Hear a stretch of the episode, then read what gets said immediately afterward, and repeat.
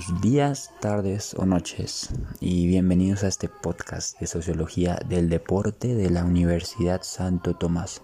El día de hoy mi compañero Santiago Rodríguez y quien les habla, Nicolás López, les hablaremos un poco sobre la importancia del ejercicio físico y de los ejercicios de movilidad para los adultos mayores durante esta época de cuarentena.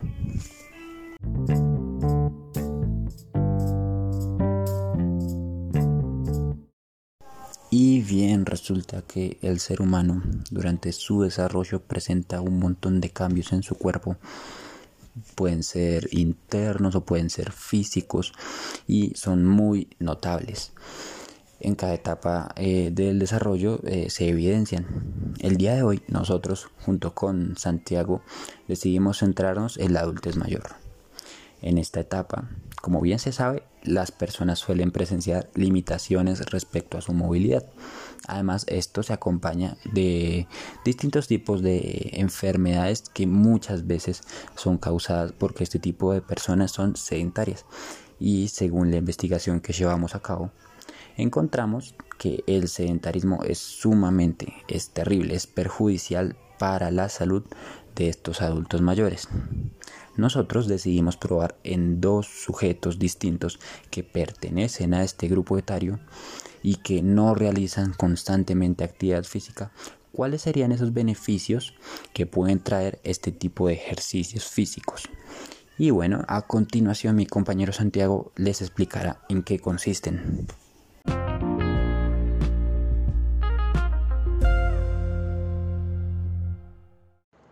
Gracias Nicolás por tu breve pero concisa explicación.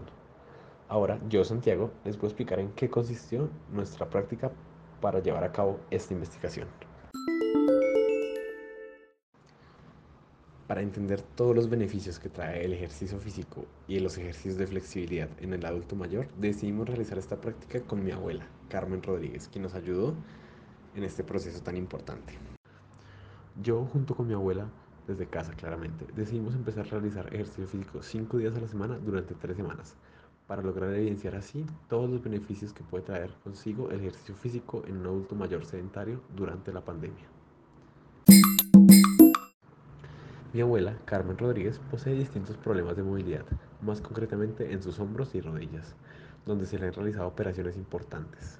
Por tanto, nuestros entrenamientos tuvieron énfasis en el fortalecimiento de articulaciones y trabajos de flexibilidad o estiramientos para mejorar la movilidad. Esto acompañado de su debido calentamiento y asimismo de masajes en las articulaciones y en los músculos.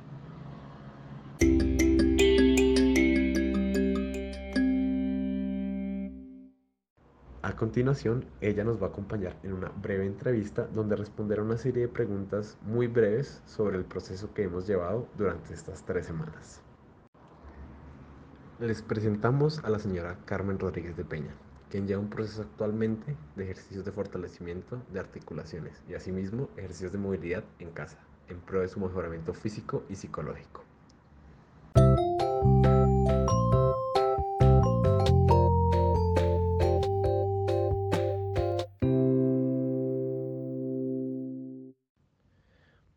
Buenos días, señora Carmen. ¿Cómo se encuentra usted el día de hoy?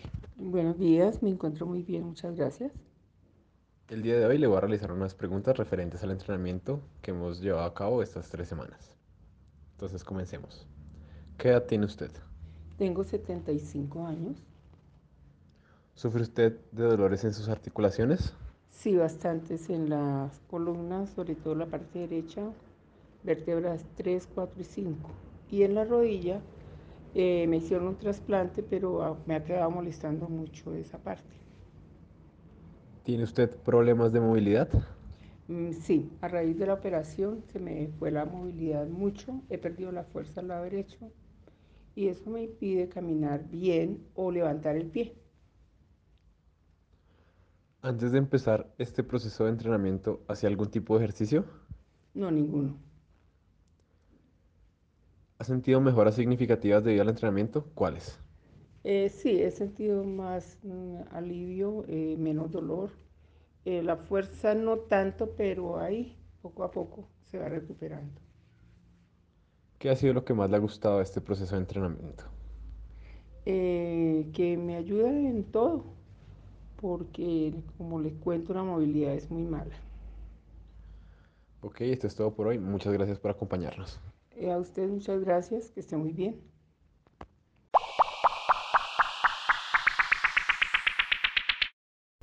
Bueno, Santiago, muchas gracias por esa entrevista. La verdad es que queda claro que si la señora Carmen se sometiera a sesiones de ejercicio constantemente, su movilidad podría seguir mejorando. Bueno, y a partir de eso, eh, pudimos concluir durante la realización de nuestra investigación y también de acuerdo a uno de los autores que tuvimos en cuenta, como lo es Cristian Jiménez, que la práctica permanente del ejercicio físico es una prioridad, se instaura como una prioridad de fomento en salud pública. Y esto es con el fin de prevenir limitaciones corporales en el adulto mayor. Y quedó claro con lo que respondió la señora Carmen. Claro, Nicolás. Por otro lado, gracias a la práctica realizada con la señora Carmen Rodríguez, podemos evidenciar una mejora considerable a nivel psicológico. La mayoría de las personas de la tercera edad se inclinan hacia la ejecución de ejercicio físico, en donde se van involucrados socialmente, preferiblemente en su núcleo familiar, como en este caso conmigo, su nieto. Además, las diversas actividades sociales rollo cognitivo entre los diferentes ámbitos, como lo pueden ser mejorar el desánimo, estimular el funcionamiento neuronal, aumentar la concentración y los niveles sensitivos, entre otros. Y no siendo más en este podcast, solo nos queda agradecer por escucharnos y seguramente próximamente podremos volver a sintonizarnos. Hasta luego.